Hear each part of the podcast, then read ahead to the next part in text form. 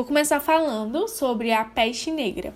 Ela gerou um pânico na população que é muito parecido na qual estamos vivendo agora. As pessoas elas ficaram isoladas, ou seja, ninguém saía nas ruas.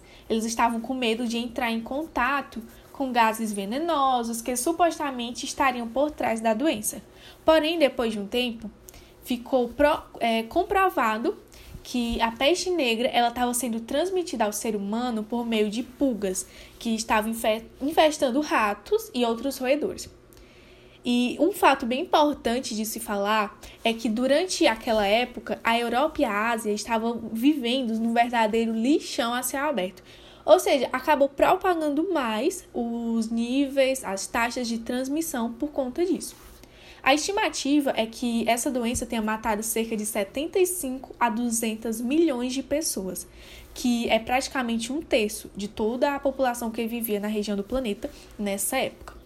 E quando a gente compara a peste negra com o coronavírus, existem inúmeras diferenças.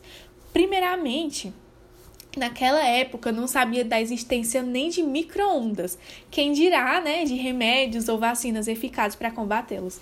Então, atualmente a gente tem um nível muito, muito maior de tecnologia e a gente com certeza pode acabar mais rápido com com essa pandemia do que naquela época.